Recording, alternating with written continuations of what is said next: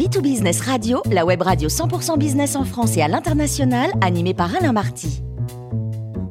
Bonjour à toutes et à tous, bienvenue à bord de B2Business Radio. Vous êtes 49 000 dirigeants d'entreprise abonnés à nos podcasts. On vous remercie d'être toujours très nombreux à nous écouter. Chaque semaine aujourd'hui, j'ai le grand plaisir de retrouver Patrick Artus, conseiller économique de Latixis. Bonjour Patrick. Oui, bonjour. Alors votre sujet, une violente crise financière aux États-Unis et en Europe, est-elle réellement possible?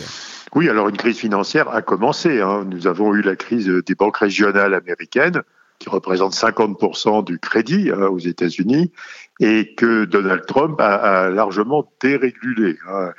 Et ces banques régionales ont, en particulier on a l'exemple de la Silicon Valley Bank, ont utilisé cette dérégulation pour euh, prendre du risque dans leur bilan, et en particulier prendre du risque d'endettement, prendre du risque de taux d'intérêt dans leur bilan, et ça, ça a conduit à une première crise hein, qui, euh, qui, qui frappe à deux degrés divers ces banques qui ont en plus la caractéristique d'être très spécialisées. Il y a des banques qui sont spécialisées dans, dans, le, financement de la technologie, il y a des banques qui sont financées dans, dans les crypto-monnaies, et donc euh, elles sont trop spécialisées, et en plus elles ont pris trop de risques.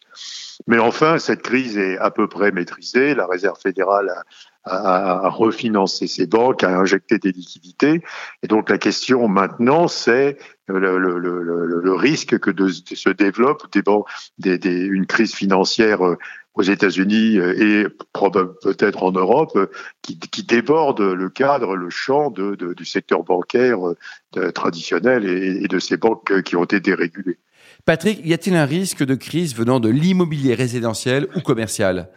Oui, alors clairement oui. Alors d'abord, toutes les crises graves financières depuis les années 1980 euh, viennent en, entre autres euh, ou, exclusivement du recul des prix de l'immobilier.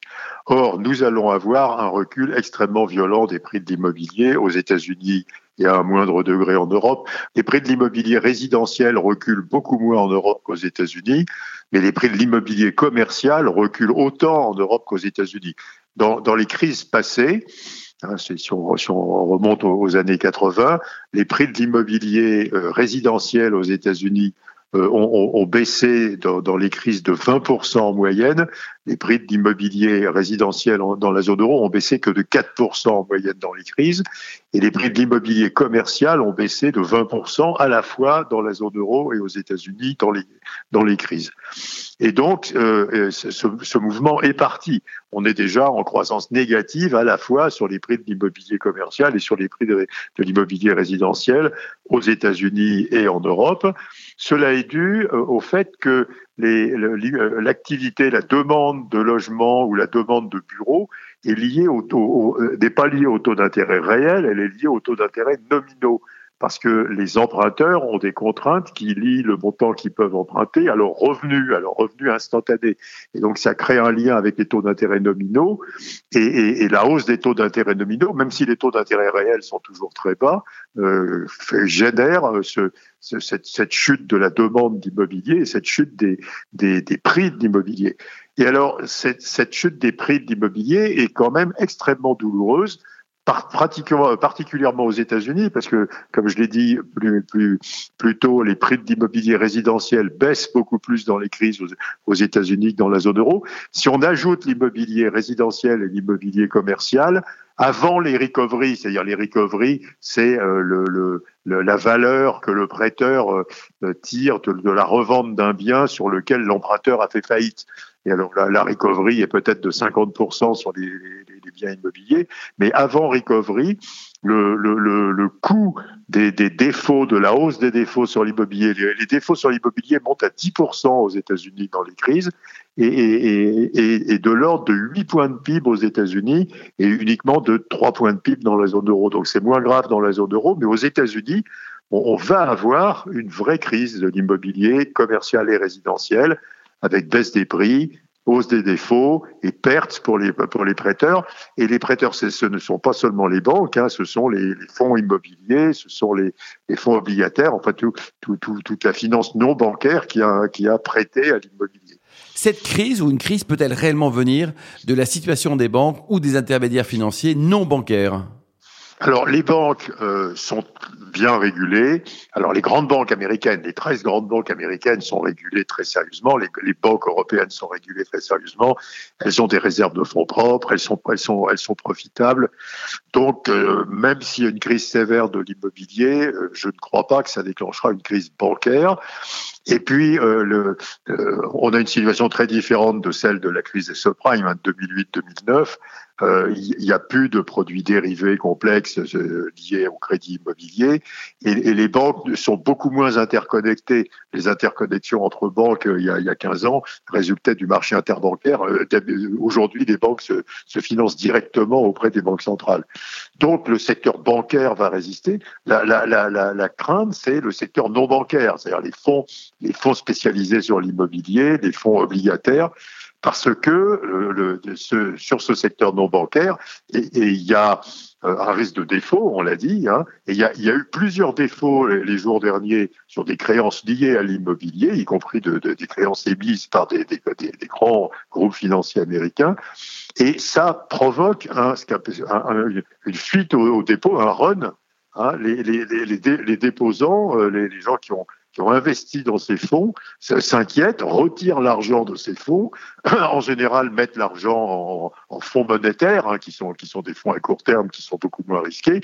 Et, et donc c'est pas tellement le, le, le seul la seule hausse des défauts qui provoque la crise, c'est la hausse des défauts conjuguée avec des, des retraits massifs de l'argent qui est prêté à ces fonds.